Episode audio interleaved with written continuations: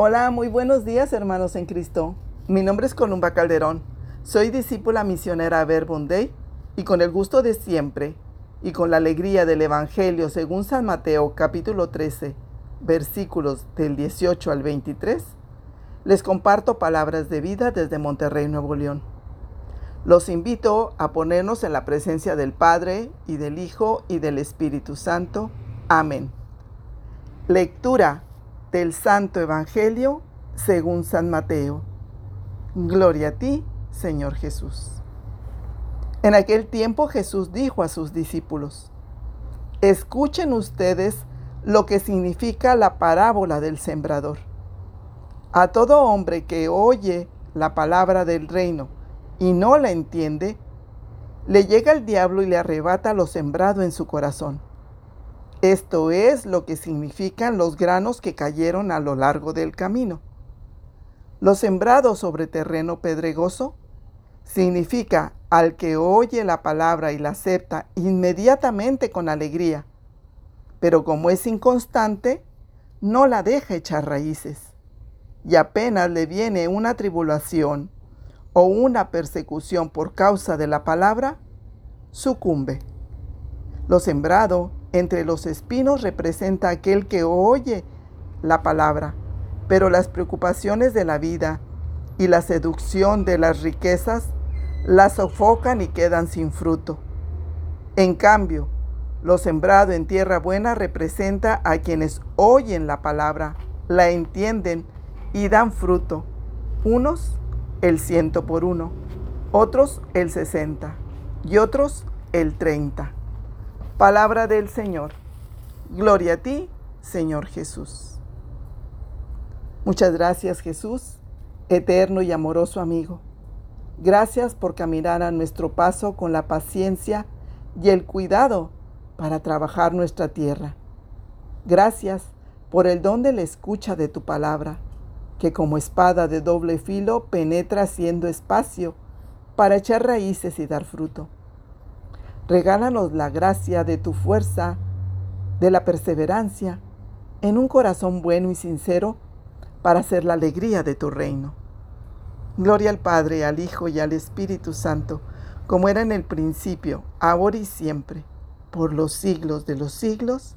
Amén. Hoy de nuevo les comparto que en este Evangelio me regalaba mucha esperanza porque me ayudaba mucho a los ojos de Dios quiénes somos realmente para el Señor. Que entendía que nos pide no cerrar los oídos ni endurecer el corazón para que el sembrador nos ayude a saber trabajar nuestra tierra y después poder recoger buenos frutos. Hoy Jesús dice en esta parábola, lo sembrado en buena tierra representa a quienes oyen la palabra y la entienden. Pero ¿cuál es la buena tierra, Señor? Y podemos ver quién es buena tierra en el texto. Porque Jesús da la explicación solo a los que se le acercan, a preguntarle, a profundizar en lo que él dice. Escuchen, dice Jesús.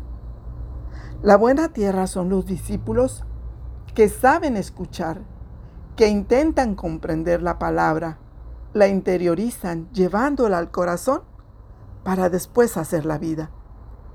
La buena tierra somos todos aquellos que buscamos como los discípulos de Jesús hacer la voluntad de Dios.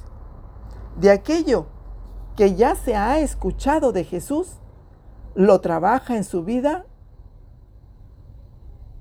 porque es Jesús quien nos hace ver en su propia experiencia cómo Él anuncia el reino.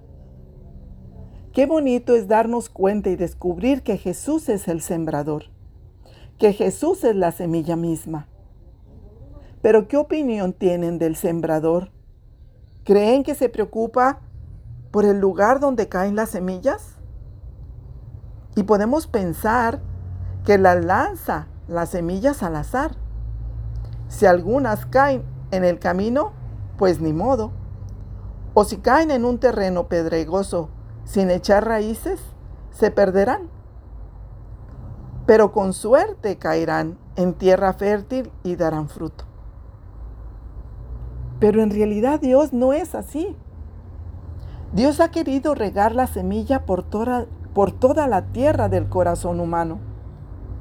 Jesús nos muestra la generosidad de Dios que supera nuestras expectativas, porque Jesús sabe que nosotros podemos cambiar. Sabe que no seremos solo un tipo de suelo toda la vida. Jesús es el sembrador. Sabe que cualquier terreno puede ser trabajado, labrado, regenerado y fortalecido con paciencia para dar fruto. Pues Jesús sabe que su palabra es la semilla del reino, donde podemos ver a Jesús que expresa cómo en su experiencia ha encontrado respuesta en la misión que le ha encomendado el Padre, de hacer presente su reino de amor y misericordia. A Jesús, unos lo escuchan con entusiasmo, otros les entra por un oído y les sale por el otro. Otros se alegran por un rato al notar su presencia, pero cuando les aprieta la angustia por la vida o el bolsillo, entonces se alejan. Otros con las preocupaciones y los placeres de la riqueza las ahogan mientras van caminando en esta vida.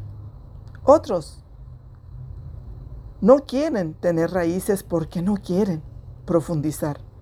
No tengo tiempo, dicen. Entonces, podemos ver que no es culpa del sembrador para que la semilla germine, ni de la semilla para que dé fruto. La responsabilidad es nuestra. Está en cómo recibimos esa palabra que es viva y eficaz, que siempre es fecunda, que siempre dará vida en nuestro corazón. El éxito de la cosecha depende siempre de la iniciativa de Dios. Pero Jesús, que es tremendamente respetuoso de nuestra libertad, sabe que nada a la fuerza dura.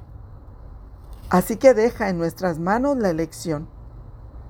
¿Estamos con Él y lo escuchamos o no? donde en la escucha yo entendía, Columba, ¿dejarás de ser lo que eres? Eres hechura de Dios. En Génesis 1.31 dice, y vio Dios todo lo que había hecho era muy bueno. ¿Comprendes lo que te digo? Desde mi Padre estás preparada para dar fruto.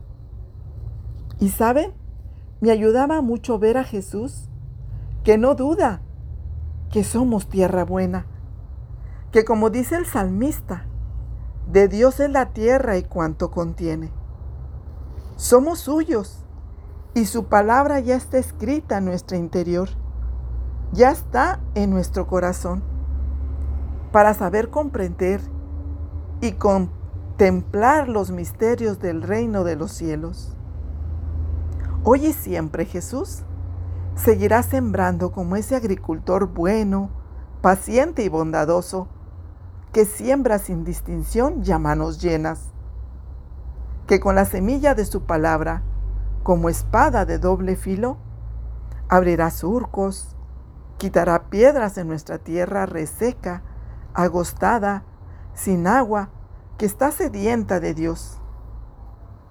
Démosle al Señor espacio, tiempo, confianza, escucha, para que brote su reino en nuestra tierra, cuando su gracia transformadora trabaje y demos fruto de vida, de alegría, según su voluntad, siendo como Jesús, sembradores de la palabra de Dios en este mundo.